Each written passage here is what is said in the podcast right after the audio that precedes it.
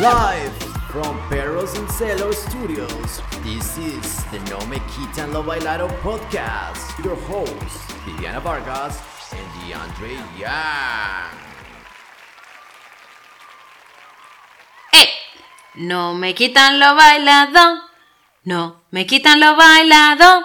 Ta ta ta ta ta ta ta ta. Gente, ¿cómo están? Bienvenidos Hola. a este más de No me quitan. No me lo quitan bailado. lo bailao. Eh, bienvenidísimos. Espero que estén teniendo una semana maravillosa. Yo muy bien, Pipi. Muchas gracias. Por acá en mi casita disfrutando del frío. Estoy, toda- estoy arropada en Arabia Saudita. Ha llovido, Ah, mejor dicho. No, No te imaginas. Sí, es que allá cuando hay, hay obviamente dos temporadas, ¿no? La seca y la, la fría, ¿no? Y la Sí. fría es como el invierno, entonces va como de diciembre a marzo, ¿no? Eh, sí, un poquitico más cortica. Yo diría que eso es más como de noviembre a febrero. Es las cortiquitico. noches, las noches en el desierto son frías, parce. Yo me acuerdo cuando yo me iba a acampar con mis, con mis, ah, ¿cómo se llama eso? Los nueros, ¿no? ¿Amoríos?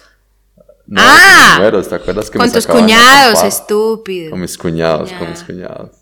cuñados. Me con la misma. A, a- a cocinar chuletas de cordero en el desierto qué con rico. Pero hacía frío, marica, y uno obviamente está ignorante, uno ni se llevaba una berraca chaqueta. Y obviamente ellos iban súper preparados, pero bueno. Buenas épocas. Antes de que se enteraran que... Antes de que se enteraran de que me estaba culeando la hermana. Ya, calle, calle, apenas, calle. apenas se enteraron, mejor dicho, ahí sí pasé a ser enemigo público número one, número uno. Obvio, Así a lo Will, obvio. Will Smith era yo en esa película. Ahí está. Con la misma bondad y todo. Ya quisiera. La cosa es que gente, pa- por ejemplo, para, para mi gran amigo David, el español, te dice, a mí me parece tan raro que tú me digas que esté haciendo frío y que estás cobijada y que no sé. qué". Recuerden que eh, el desierto es, sin- es decir, aunque nosotros nos hayan enseñado, no sé si es en las películas o yo no sé dónde, de putas, que el desierto es sinónimo de calor. Eh, realmente no, realmente no. Y hay otro desierto aún más frío que este en invierno y es el de Gobi, el desierto de Gobi en Mongolia. Eso es bien al norte. Sí, sí, me imagino, parce. Hay que ir a Mongolia. Ay, yo pensé que decir, que hay que mucho". ir a Monda. Hay que ir a Chupamonda. es viernes, Bueno. ya no, es sábado. Sábado. Oye, no, tú te cagas del frío, yo estoy en una isla paradisiaca viendo el- lo mejor de mi vida, parce. Me han pasado unas cosas en Phuket increíbles. A ver. La vida de isla es... Tengo una motico que Maravillosa. los fines de semana y me voy a explorar las playas de Phuket. Marica, encuentro unos lugares paradisíacos con clubes de playa. Y Mm. entro, marica, y champaña, ostras, ahí frente al mar. Muy bacano. O sea, las experiencias que uno Mm. tiene acá en Phuket son muy, muy, muy chéveres. Ale pues, papi, Bueno, hoy los vamos a llevar de viaje, empaquen maletas, empaquen, Empaquen el, esta. arreglen el 4, el, el, ¿cómo es el Renault 4? Empaque el Renault 4. 4x4.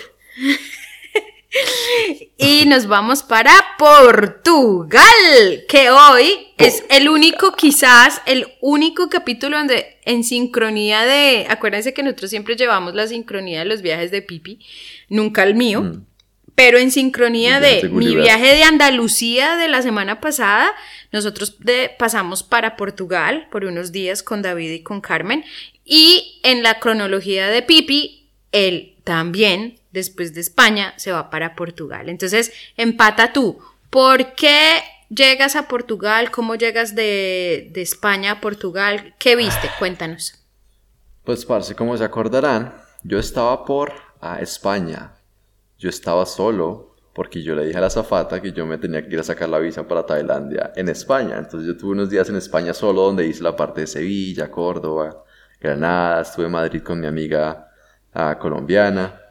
Y ah, yo quería hacer otro país con mi novia porque ella supuestamente venía a verme y nos íbamos a ir a, Madrid y a Portugal. Pero yo quería hacer otro país solo y yo, marica, ¿será que si me voy para, para París, marica? Vuelo de Madrid a París, chimba un fin de semana, yo Rapidito. conozco, rapidito, chichichín, right? Y esta vieja se me fue parando y me dijo, no, a París no vas solo. Y yo como, Ay, Bueno. venga, marica, qué vieja tan tóxica, ¿cierto? pues, ah, marica. El caso es que quedamos como que, bueno, yo no voy, no sé qué. Pues resulta que el pipi compró tiquete para el fin de semana, marica. Y Mm. yo por debajo de la mesa gateando, me fui para París un fin de semana. Y yo le decía a ella que yo estaba en Madrid. Ay, qué huevo, qué mamera yo- tener relaciones sentimentales. Pues yo sé Pero que esas son esas relaciones clichudo, tóxicas de la bebé. juventud, parce. ¿Cómo así? ¿A usted no le parece eso muy tóxico, muy aburridor? Que usted le tenga que mentir a su pero- señora, marida, futura, para poder ir a ir a donde le pegue el hijo de puta gana. O sea, a mí me parece muy horrible. Sí, pero esas son relaciones por las que uno pasa.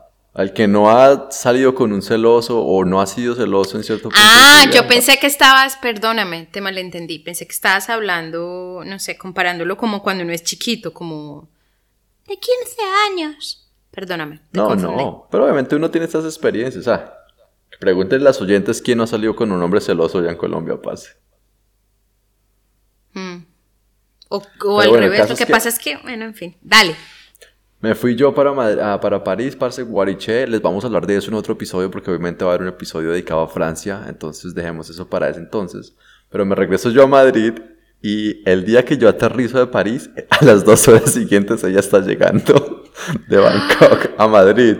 Y es como, hola, aquí estoy listo, acabo de llegar al aeropuerto para irnos para. Portugal. yo llegaba de París. Todavía con la cruda del día anterior. El caso es que, bueno, llega ella, no sé qué, nos metimos en el avión, parce, y nos fuimos para a, a la capital de Portugal, que es Lisboa, ¿no? Entonces Lisboa, yo llego así sí. a Lisboa, y ese es el viaje con, con la novia, ¿no? Y bueno, ahí arranco yo entonces en Lisboa. Y tú me imagino que vienes desde el sur, por la parte de Andalucía. Entonces cuéntame, Sí. ¿cómo es esa llegada a Portugal? Porque mucha gente no va a saber esto, pero es jodido llegar a Portugal porque no hay muchos como conexiones, sobre todo por tren. Yo me hubiera ido en tren, pero no había, no tocó coger avión. Lo que pasa es que ustedes saben que nosotros somos los, y gracias a Dios yo di con David, que David es como yo, a, a yo, es decir, a yo. Donde yo llego, yo tiendo a alquilar carro. Punto. Entonces eso es lo mejor. entonces, entonces yo, yo, pues David tiene su carro, entonces estamos, a mí David me recoge en el aeropuerto de Madrid. Él, él- él- él hace la travesía eh, desde Bilbao, eh, en el País Vasco hasta Madrid. No sé cuántas horas se habrá demorado, pero unas seis, ocho horas, no sé. Y me recoge en el aeropuerto y ahí empezamos y seguimos en el carro de David por todos lados. Entonces, lo que hicimos fue después de que hicimos eh, Mérida, que yo les contaba la vez pasada que era Emira, Emir, Emérita Augusta, ex capital del, del Imperio Occidental de, de Roma. Eh, y pasamos a la parte sur de Portugal que se llama el Alentejo. o Venga, bebé, tengo una pregunta, a ver si me sacas de esta duda. Porque siempre le dicen el imperio occidental de Roma, o sea que hubo un imperio oriental, ¿y qué pasó con ese? Lo que pasa es que en un punto, o sea, antes era un imperio solamente, pero luego el- el imperio se divide en dos. Entonces, de ahí sale, por ejemplo, grandes diferencias religiosas como la de la iglesia que era cristiana, o sea, la misma católica. O sea, de ahí sale esa gran diferencia de que nosotros somos católicos y los de, de- de- de Apostólicos, Roma para allá son, son ortodoxos. Entonces, por eso Con- Constantinopla fue como esa capital y se llamaba Con- Constantinopla por el por, por Con- Con- Constantino. Constantino. Entonces, sencillamente fue una división en dos del imperio que hubo ahí. Pero primero cae nuestro lado del imperio, el occidental. Ese imperio cae a principios, ya no me acuerdo, mm, como en el 300 y pico después de Cristo. Pero el ori- oriental, es decir, donde la capital es Con- Constantin- Constantinopla, es decir, Estambul a hoy, ese cae en 1400... ¿Qué fue esto? 1400... Ah, no, esa fue la llegada de los... Sí. Hmm. chicos, 1200 algo o 1400 algo, que es cuando llega eh, la familia de los Osman, o sea, de los otomanos, que son como una familia de descendencia tur eh, de Turkmenistán, turcos de Turkmenistán, por eso ahora se llama Turquía, y, y sacan por primera vez, pueden exitosamente meterse a Constantinopla. Yo no sé si tú alguna vez sabías cómo se tomaron Constantinopla esa vez. Deberías hacerme, mientras cuento la historia, busca ahí en Google cuándo cayó el imperio romano de Oriente. Resulta que eh, esta familia Osman, pues este, este, sí, esta familia, lo que les digo, que vienen de, o sea, son como mongoles, sí, ellos son como sus raíces son mongolas. Entonces, eh, resulta que ellos llegan y quieren sitiar Constantinopla, pero Constantinopla es famosísima porque absolutamente nadie ha podido tomarla. Por ejemplo, el imperio islámico lo quiso hacer y nunca pudo, o sea, nunca nadie ponía, podía porque es estratégicamente localizada, geográficamente, estratégicamente, todo, todo, todo, todo, todo para que eso sea imposible de penetrar. Y resulta que lo que hace este man, parce, ojo, se carga al hombro las, las, las naves, es decir, los barcos, los pone en tierra y los pone a rodar como, como con palos de, de, de, árboles, ¿sí? Les quitan a los árboles las ramas y entonces los dejan redonditos y suben las embarcaciones, los suben por una montaña y los bajan por la montaña y los ponen al otro lado de la bahía donde nunca habían esperado que jamás podían entrar embarcaciones, porque eso es un estrecho, el Bósforo. Entonces, o, se entraba o se salía y había un control ahí, pero si usted se sube por la montaña, pues entra por otro lado, pues papá. El man se la hizo así y sitió la ciudad y le ganó la ciudad a este man y cayó Constantinopla en el año de mil... ¿Qué año? 453. Ahí está. El Imperio Otomano. Sí, estoy leyendo. Dice que el Imperio del Este, también conocido como el Bizantino, sobrevivió la caída del Imperio Romano y siguió como por otros mil años. O sea, primero cae el, occidental por bastante, 300 y piola, y luego, casi mil años después, cae el, el, otro imperio, pero a este punto ya se habían empezado a autodenominar los bizantinos. Ahí está, bebé. Pues. Bueno, bebé, y entonces arranquemos por dónde? ¿Por Lisboa, la capital? Dale, yo creo que tú comienza contándonos tu historia. Entonces, a ti más o menos te llega la novia horas después de que tú estás en el desguariche en París y cogen para Lisboa. ¿Y qué pasa? ¿Qué ven? ¿Qué nos recomiendas? Dale. Bueno, Lisboa, parce. Lisboa, obviamente siendo la capital, es una de las ciudades más, pintorescas de Portugal. Yo creo que lo que hay que ver, obviamente, es la ciudad por dentro. Entonces, irse a caminar por todo lo que Como la ciudad, la ciudad antigua. Sí, pero la ciudad por todas partes, porque hay barrios en Lisboa que, pues, obviamente son muy atractivos, ¿no? Entonces, hay un tram. Y ese es como el atractivo de Lisboa, que es el, el berraco tram. En español se le conoce como el tranvía, me imagino. Y este tranvía va por las calles de Lisboa y todavía lo usan muchísimo. Y ese hay, hay rutas que son cénicas, entonces hay una ruta que es muy turista, muy turística, que va como desde el centro histórico hasta el lado de la playa y ah, se devuelve. Entonces lo que hace mucha gente es que se montan esos tranvías y se van en el recorrido del tranvía. Y la, la verdad es que sí, los tranvías pasan por muchos de los atractivos turísticos de la ciudad, tipo iglesias, tipo museos, tipo cosas arquitectónicas obviamente representativas de Lisboa, como lo que son los azulejos, ¿no? Entonces hay casas que están cubiertas de azulejos. Entonces eso es lo lindo de Lisboa porque pues obviamente uno es una ciudad, es la capital, no se siente tan grande como se podría sentir Madrid.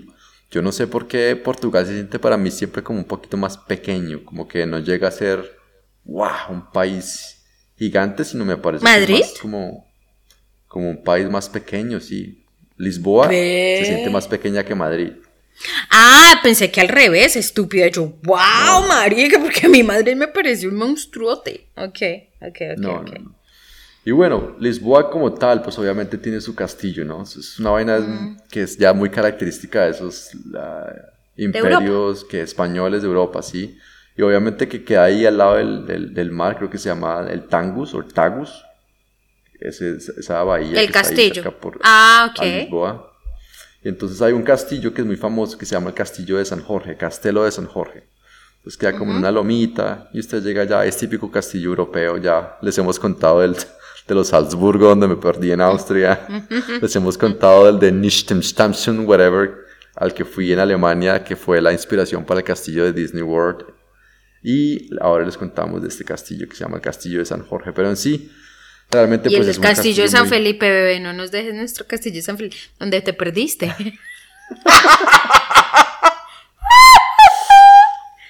¿Qué cosas más que ver? Hay un monasterio muy bonito en Lisboa que se llama el Monasterio de los Jerónimos. Y pues, marica, un monasterio como no se lo podría imaginar de una berraca película, así con su patio en la mitad y los monjes pasan de lado a lado. Pero muy, pues, marica, no sé, muy rara la experiencia de estar en un monasterio. ¿Sabes qué? Hay monasterios donde tú entras y nunca sales. Tú haces Sí. el voto de por vida, no te dejan Creo salir. que sí, sí, y creo que una de esas son, son, por ejemplo, esa congregación de las monjitas que nunca hablan, Mm. que hacen además voto de silencio y es como de por vida, marica. Sí, marica. Aparentemente hay una colombiana que mis papás conocieron cuando vinieron a Tailandia que está en uno de esos monasterios en Bangkok. No sé ni puta idea cómo la vieja llegó ahí. Creo que algún día tendré Además que conocerla. además que escucha, o sea, imagínate, tú haces el voto de silencio Mm. para toda tu vida y resulta que te vas a Bangkok donde el 98% de la gente es budista, pues usted tendría mucha más forma de ser activa en la congregación si usted hiciera de alguna manera como acto activo de, de, de ¿cómo se llama esto? No peregrinaje, sino de los que van a dar la palabra de... ¿Cómo se llama? No es, una cosa es ser peregrino, otra cosa es ser el... No, no adoctrinamiento, aunque sí, pero... Eh, bueno, Peregrino. que vaya y hable y reparta la voz de Dios, pero pues a quedarse callada, no Ah, es es como... Pues que es en. Colombia. Evangeliza. Evangelizador. Ya. ¿Cómo? Misionero. Misionero. Uh, el favorito de Juan. Por allá grita, misionero. Misionero. El Misionero. favorito.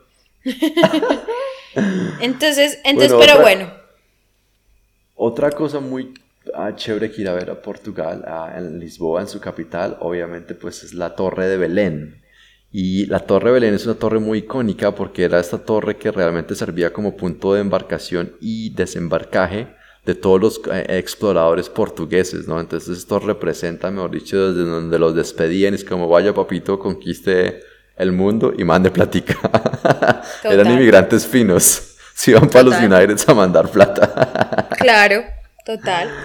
Pero bueno, entonces ahí quiero, quiero hacerte la pregunta, es, Parce, ¿qué pasa con ese berraco imperio portugués? ¿Fue más grande que el imperio español? ¿Existieron al mismo tiempo? ¿Cómo, cómo se montó? ¿Cómo cayó? ¿Qué sabes de eso? Eh, que yo sepa, sí. eh, existieron como a la mano.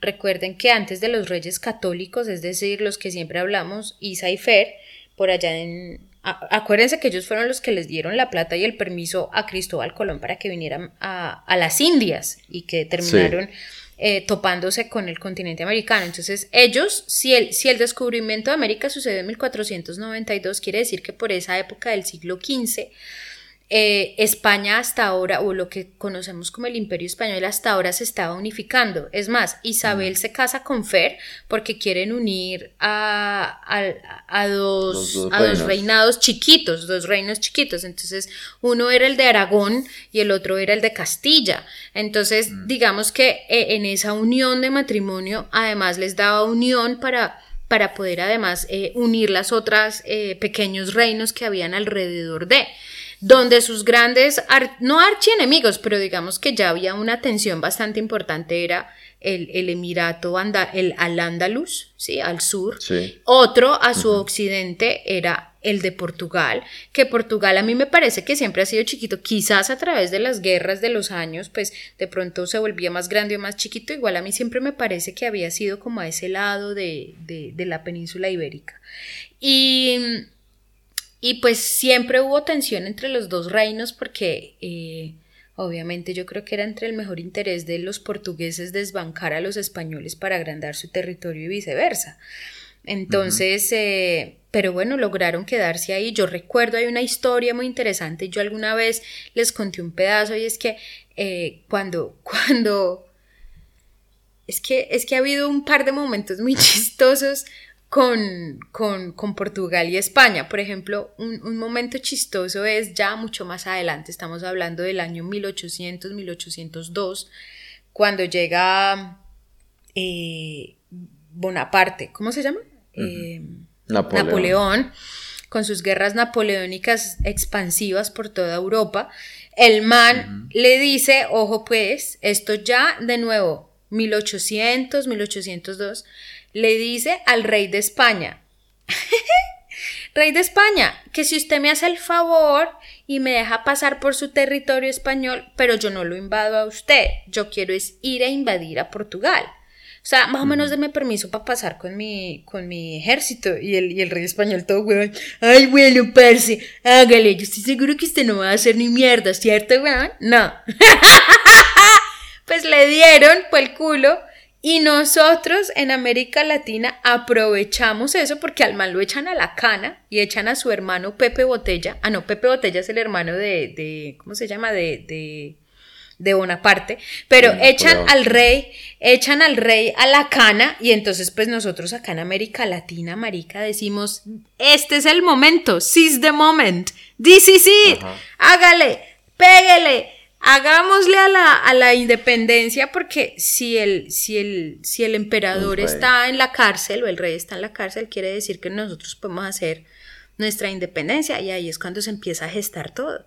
Entonces, eh, eh, esa es una de esas cosas muy locas que le pasa al pobre España eh, con, con Portugal. Otra cosa muy interesante que le pasa a Portugal es que en un punto, que en este momento no recuerdo la fecha exacta, hay como como que se está acabando el imperio portugués y, y a la corona portuguesa le da un pavor ni el hijo de puta y literalmente suben en sus galeones a toda la corte portuguesa, o sea, te digo, perros, gatos, alfombras, las, las arañas de lámparas que tenían, o sea, ellos literalmente abandonaron Portugal y se fueron hasta Brasil.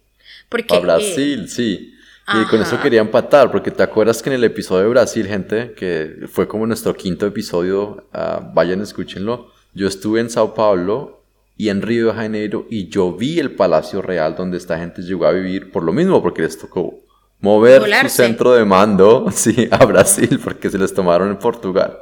Ujú, Exactamente. Entonces, eh, al igual que, es que yo no sé, miren que a veces de verdad, yo vuelvo y reitero que los nacionalismos y las fronteras ficticias del, de límites de eh, políticos de los países, o, o yo soy colombiano, o yo soy venezolano, ay, yo se me lo meto. En serio que ahora sí que me lo estoy metiendo por entre el culo. Porque es que de verdad que ¿En navegamos. serio? ¿Está comiendo venezolano? No.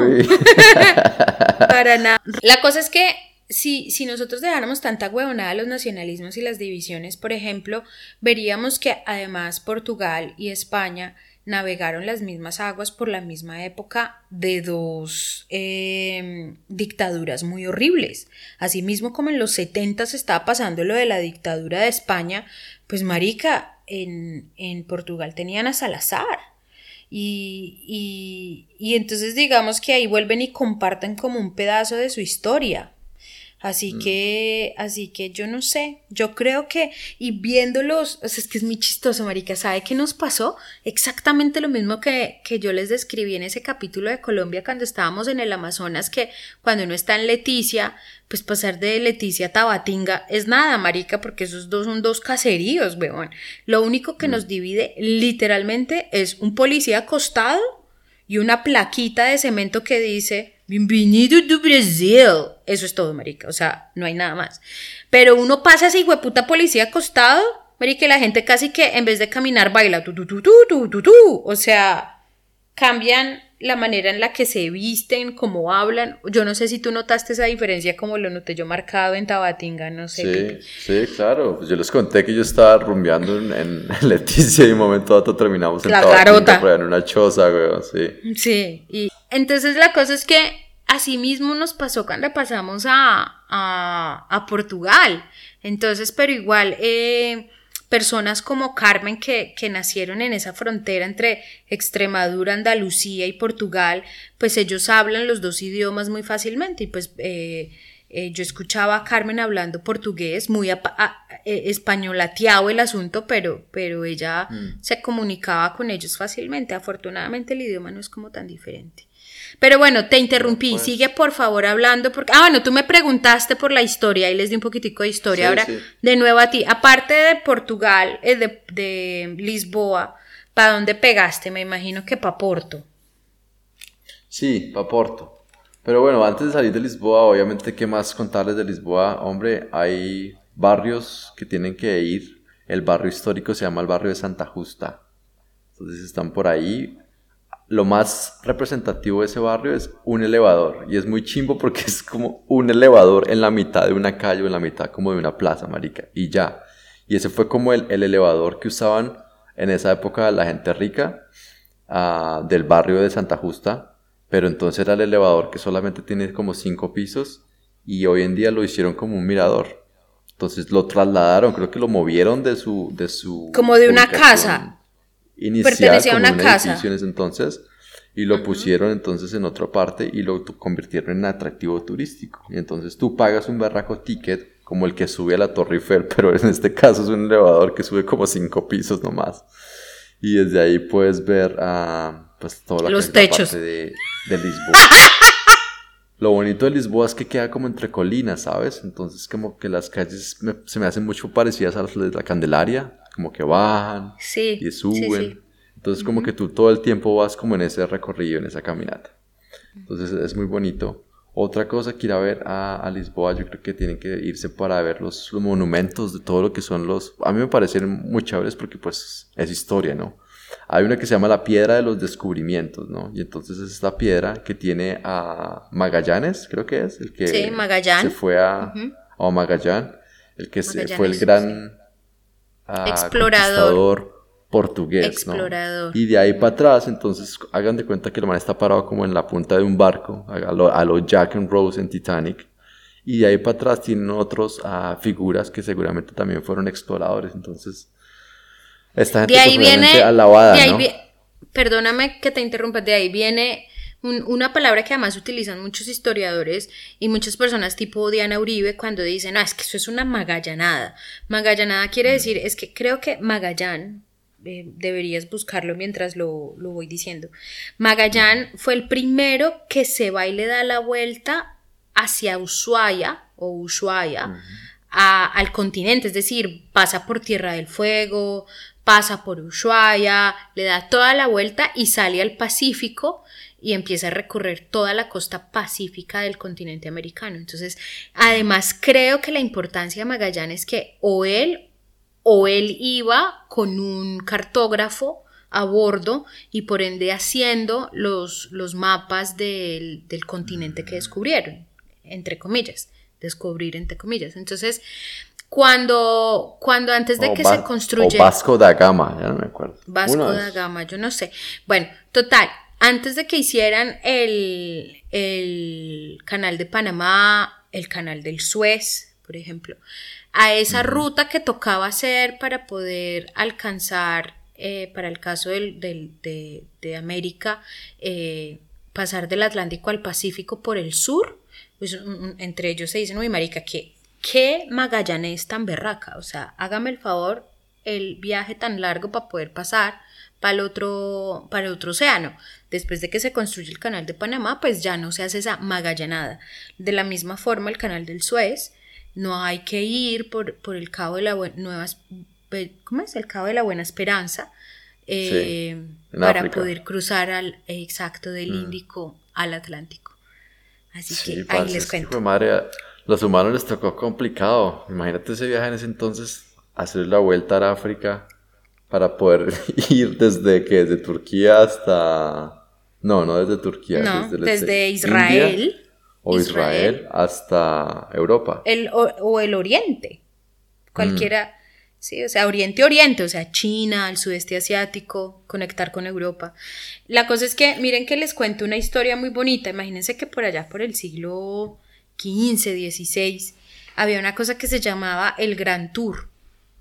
Y miren que en parte el Gran Tour, el Gran Tour era algo que hacían los jóvenes después salidos del colegio, o sea, ti, ti- tú tipo, sí, o sea, ese, ese, en, en Australia le llaman el Gap. Year, el Gap Year, el Gap, o sea, como la tienda de ropa Gap, En, en Gap Colombia le llamamos decir- el de Guariche. Es el gap year, gap quiere, quiere decir como una brecha, como un bra, como una, un espacio, ¿sí? Entre que se Mm. Sale el del colegio. ¿Sabes cuál es ese? Pa, pa, pa, pa.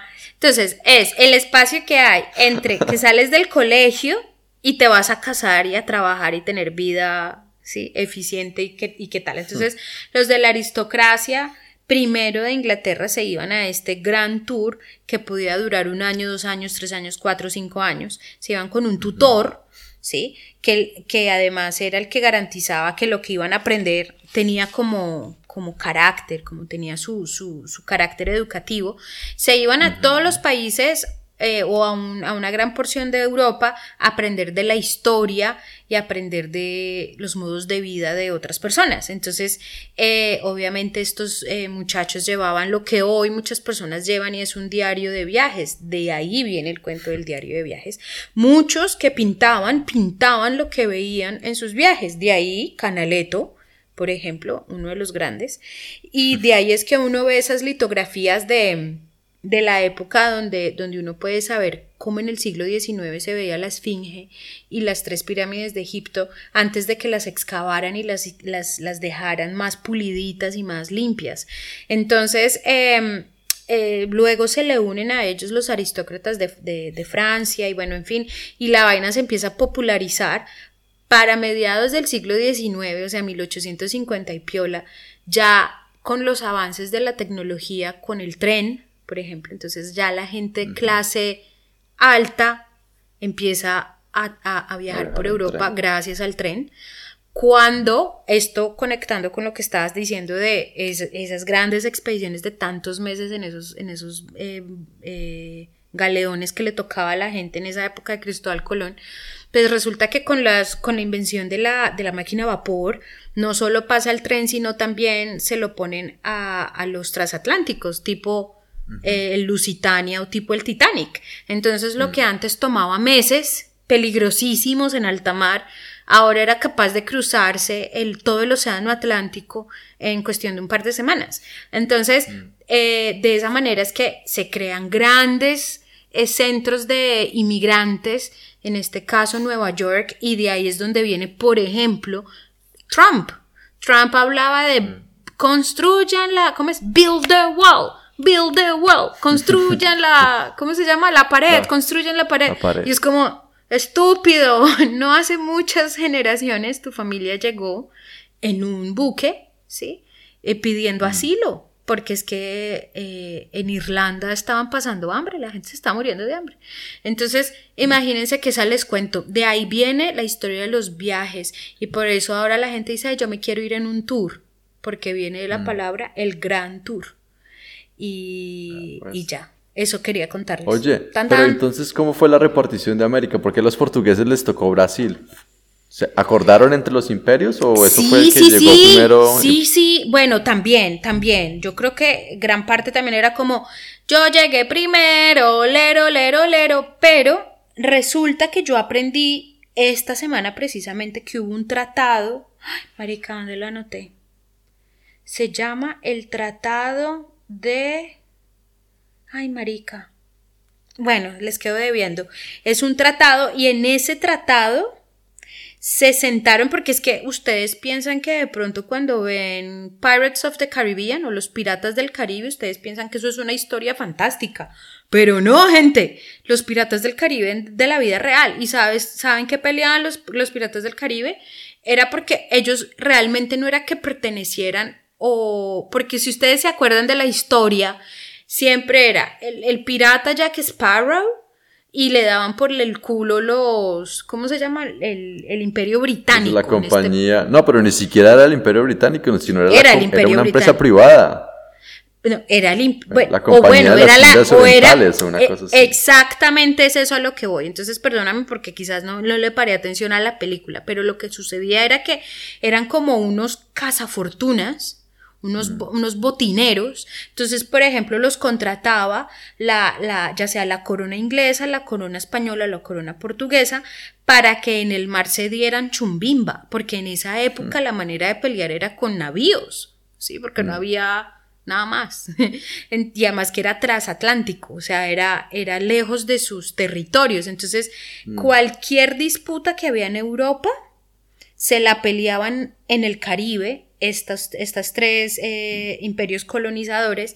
Y entonces digamos que esos botineros o esos, o esos em, piratas los contrataba cada corona dependiendo. Y si digamos fulano le dio en la mula a fulano es decir, un pirata le dio en la mula a tal otro pirata y uno de ellos estaba para la casa española y otros para la casa eh, inglesa.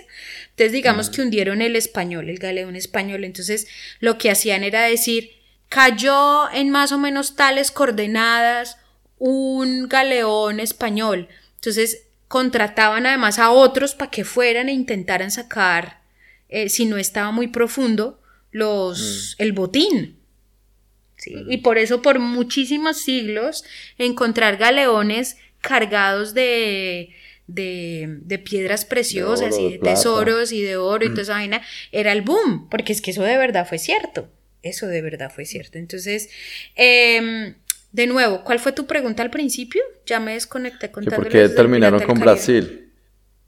Ah, entonces en ese tratado lo que ellos llegaron a acordarse fue que Inglaterra se quedaba con la parte norte del continente americano y que España se quedaba con el sur, centro-sur de, de América. Por eso nosotros hablamos español y no inglés, por ese tratado.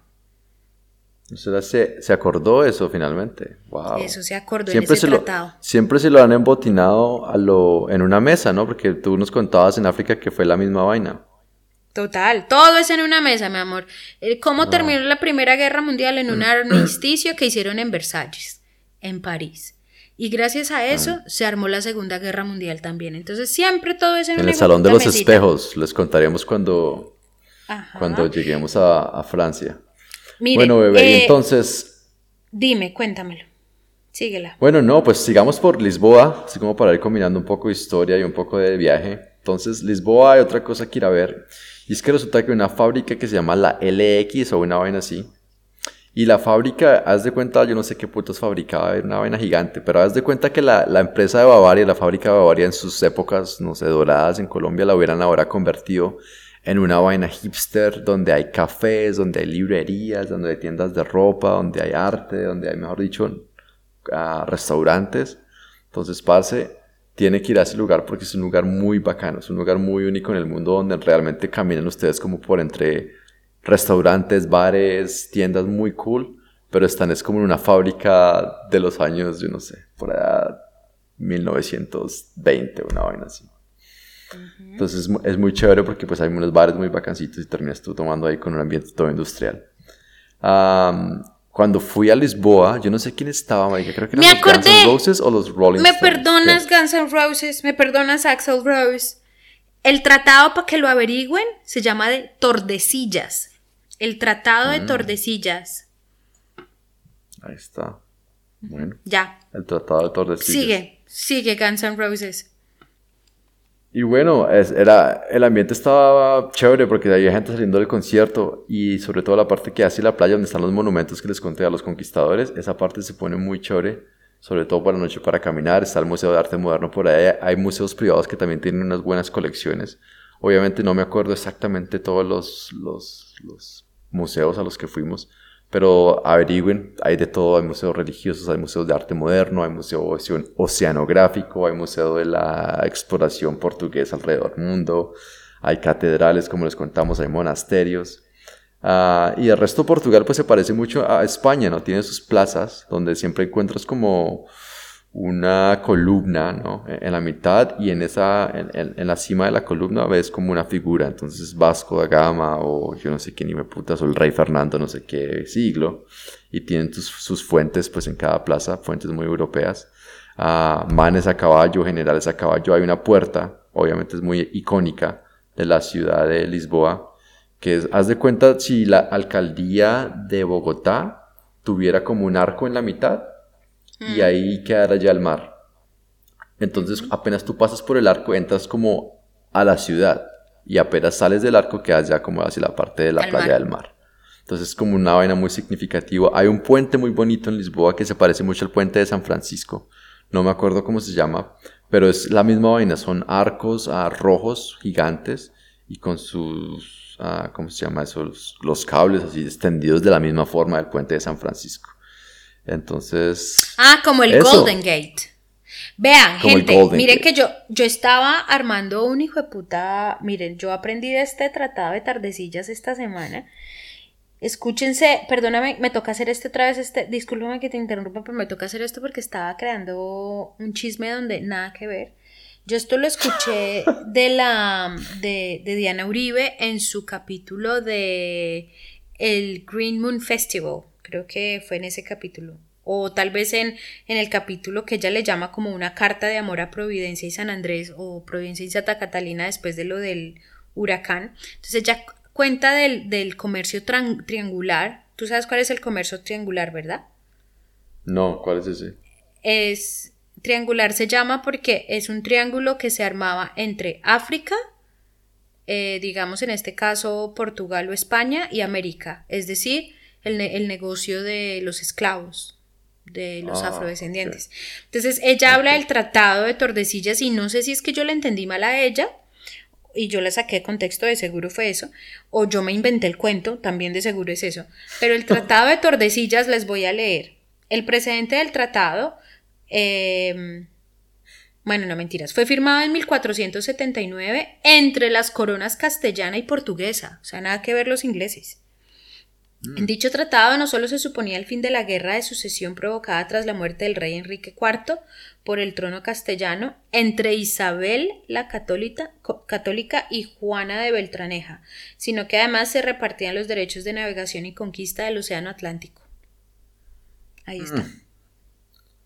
Vea, pues, Pues no estaba tan mal, pero yo metí hasta a, a la, a la corona inglesa nada que ver. O sea, esa parte bórrenla del cassette, gente. Bórrenla del cassette. Ok. Bueno, Bueno, bebé, sigue. Y sigamos, porque entonces ya, ¿qué pasa de Lisboa? Ya uno dice, bueno, por las noches me voy a, ¿qué? a comer y a desguaricharme, ¿no? La vaina es que Lisboa y Portugal fue uno de los primeros países que legalizó toda clase de drogas, ¿sabías? No. las legalizó completamente o, no hay ¿Cuándo? castigo para las drogas, entonces tú puedes irte a centros de, de no sé, de heroína o de cocaína, o Ush, tú puedes ¿y consumir lo hace que cuánto? quieras. ¿Y hace Yo cuánto? no sé, pero en este siglo, en este siglo XXI. Y Vea, les, pues. les fue bien porque fue un experimento que mucha gente estaba observando porque decían, obviamente, bueno, ¿cuál es la mejor opción para tratar la adicción a las drogas? Entonces decían castigo y pena, como los Estados Unidos, o el, No el está modelo de. Lisboa. Y obviamente el modelo de Estados Unidos, marica, les fue por el culo. Y el de Portugal ha sido un ejemplo para realmente el mundo de cómo tratar la adicción. Entonces la gente es muy de mente abierta y entonces tú ves esa, esa mentalidad en todos los lugares que hay en la ciudad. Entonces hay bares que son muy chéveres, la gente tiene como sus... es muy abierta y muy liberada en cuanto a sexualidad y todo lo que les acabo de decir. Entonces tú ves cualquier clase de escenas en la calle, pero pues es muy normal. Y lo otro es que los bares pues son muy quirky, ¿no? Los lugares para comer son muy creativos. Y lo bueno de Lisboa es que tiene buena carne, parce. Aprecian la carne. Y Portugal es un poquito más barato que España. Entonces, si quieren ir a comer bien, Sí. mi consejo sería que si De están acuerdo. haciendo España, aunque España al sur es más barato que Madrid también, pero mi consejo sería que guarden de pronto un poco más de presupuesto para Portugal, porque hay ciertas ciudades en el mundo tipo Buenos Aires, tipo Ciudad del Cabo, tipo de pronto Istambul, tipo de pronto Bangkok, donde uno se puede dar una muy buena vida por menos de lo que vale realmente en otros lugares. Mm, es verdad, es verdad. A nosotros nos rindió Ahí mucho está. la plata en, en, en Portugal, eso que dices es muy cierto. Bueno, Bueno, bebé, salimos de. Lisboa y a, ¿a dónde va uno? Siguiente, a lo que mucha gente va en Portugal es a Porto, ¿no? Y entonces Porto es esta ciudad que es muy famosa, me imagino que por el licor del Porto, ¿no? Ujú. Es Sí. como lo más icónico. No sé si hayan escuchado Sí. un trago que se llame Porto, pero es un trago ¿Pero no que es más que vino? todo como digestivo, ¿no? Yo no sé, ahí Ah, sí te entraríamos a una discusión que la, la vimos porque tú y yo vinimos de, de hotelería Sí, y de putismo. hotelería y turismo. Mauricio Nos enseñaron. nos explicó, pero no me acuerdo realmente. Creo que el Porto es lo que llaman un digestivo, que son vinos un poco más dulces. ¿Como un aperitivo? ¿Como, como el limoncello? Uno de los dos. No, creo que es más bien como un digestivo.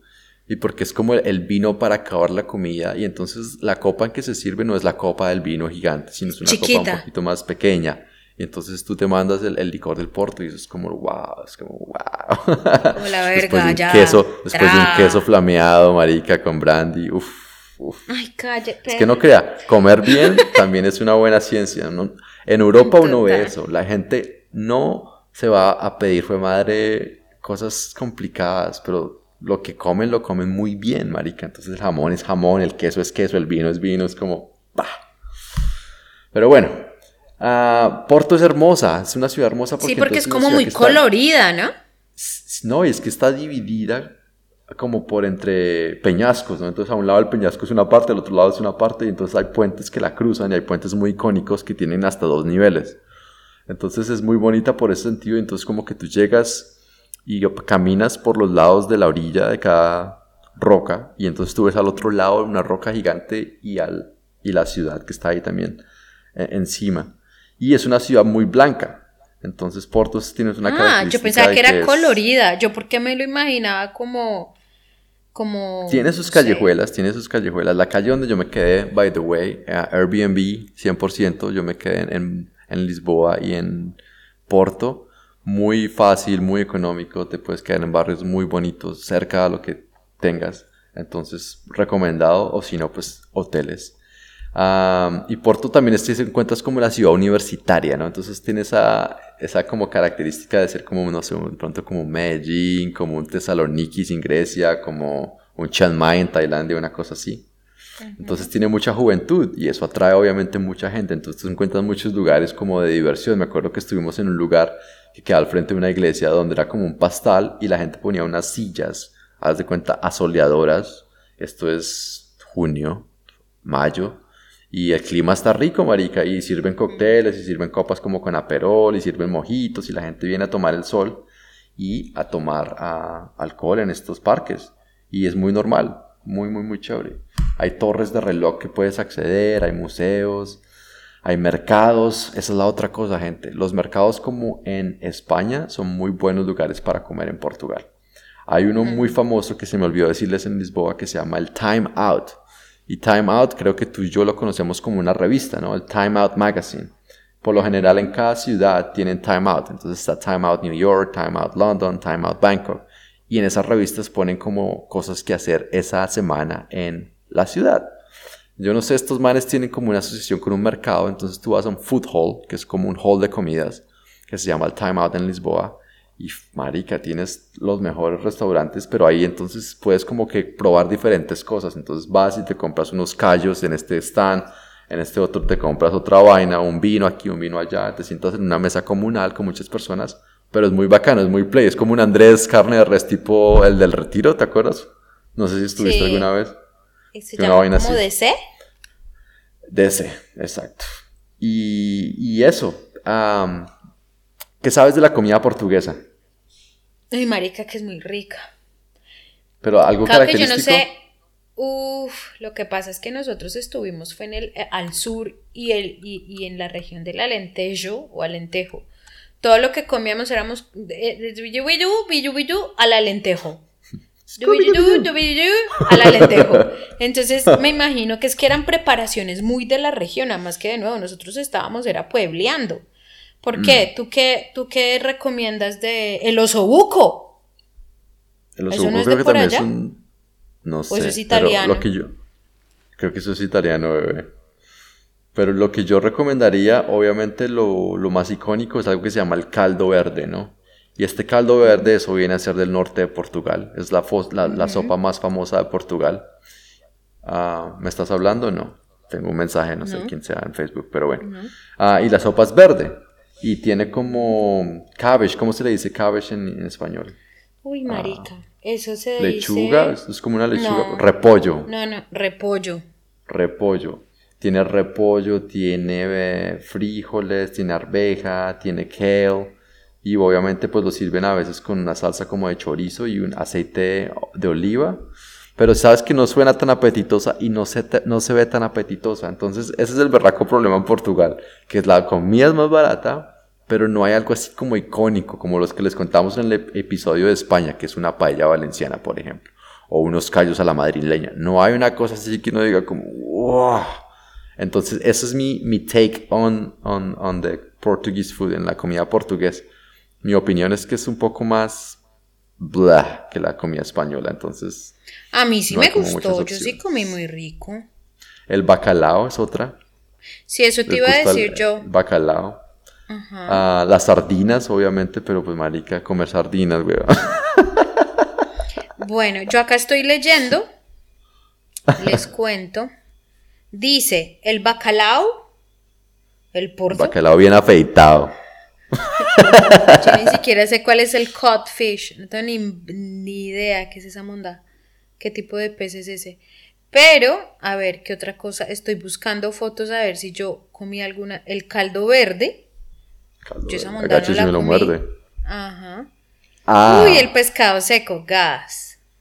¿sabes cuál fue el Pues, único que me gustó? Y que es muy popular en Porto. Es uno que se llama la francesiña. Francesiña sandwich. Y entonces este es un sándwich que lo, lo hacen de pan. Tiene jamón, tiene salchicha, tiene carne. O sea, tiene, mejor dicho, es, es un sándwich trifásico. Y Sí. lo ponen como con queso derretido encima. Ah, y un que uno huevo, ve como el, como el frito. Mm. huevo frito encima y encima del huevo frito y que le ponen como papas alrededor. Exacto. Y entonces Pero no, pero el chicken, el, el, acuérdese que una de las salsas fa- eh, famosas de este lugar es el piripiri. Y lo hacen al, Sí. como el, el ¿cómo pollo se llama? piripiri, pero El pollo piripiri.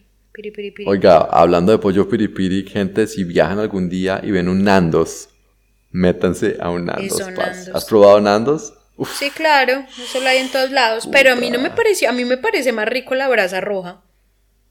¿Serio, marica? Uy, yo cuando vivía en. Australia, yo iba a Nandos todos los fines Y de era semana. caro.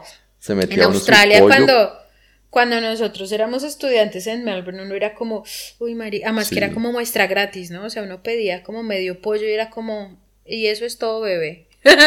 No, ¿Dónde está pero hay unos combos buenos. Costaban como 30 dólares, obviamente. Pero era más económico como siempre, pues a una pollería que irse a un restaurante. En un restaurante te podrían sacar 50, 60 dólares para una comida para dos. Entonces, Mm. el Nandos aguantaba en valor. Pero bueno, el caso es que si el pollo ah, cocinado, eso es como marinado con el piripiri, que son como con unos ajís, y Unas después lo asan a la ahí. brasa.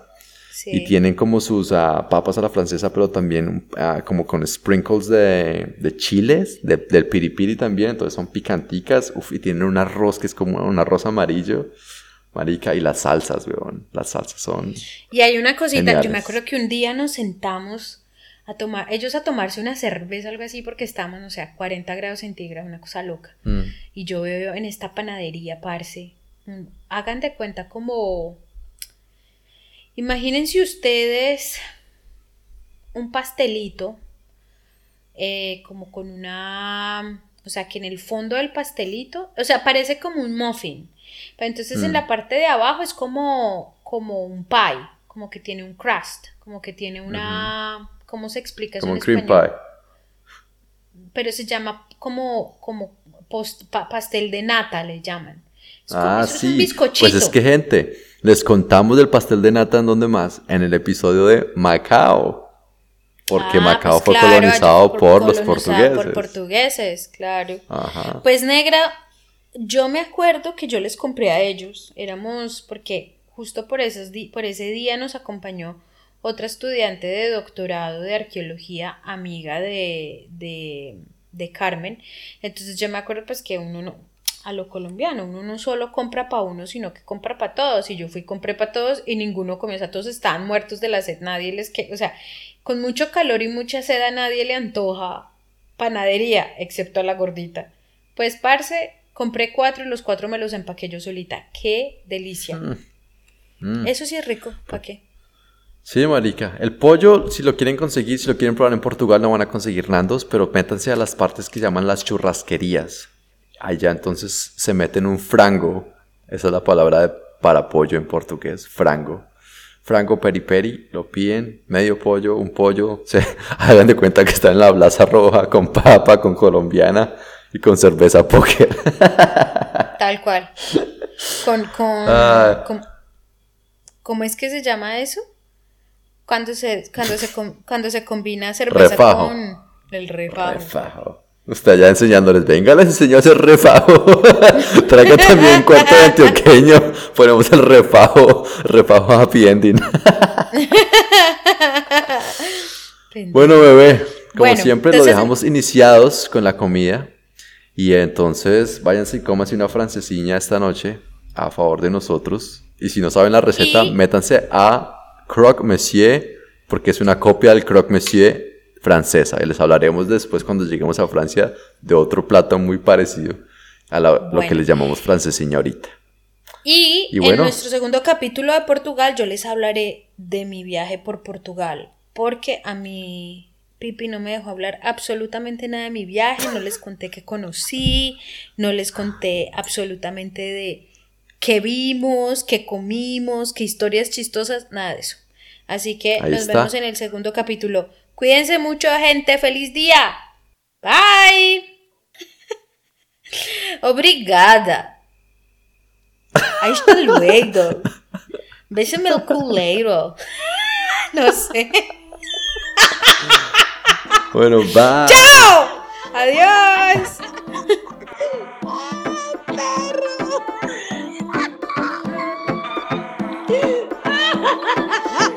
Para que afine mal.